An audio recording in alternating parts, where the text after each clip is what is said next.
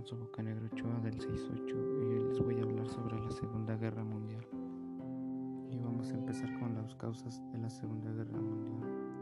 La primera causa es la invasión de Polonia. Alemania invadió a Polonia el 1 de septiembre de 1939, con lo que dio inicio a la Segunda Guerra Mundial en Europa.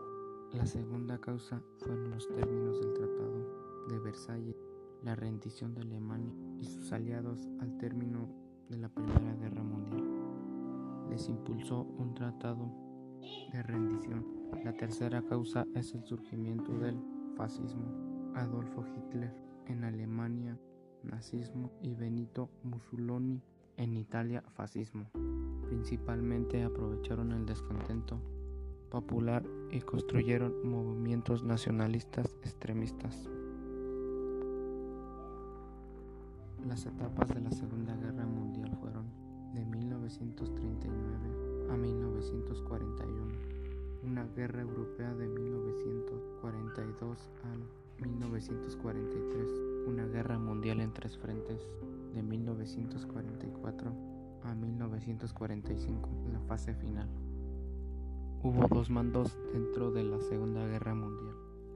El primero es las potencias del eje, construida por Alemania. El segundo fueron los países aliados, integrados principalmente por Francia y Gran Bretaña. Las batallas de la Segunda Guerra Mundial fue la de Polonia, bombardeo de Londres y la batalla del Alamein.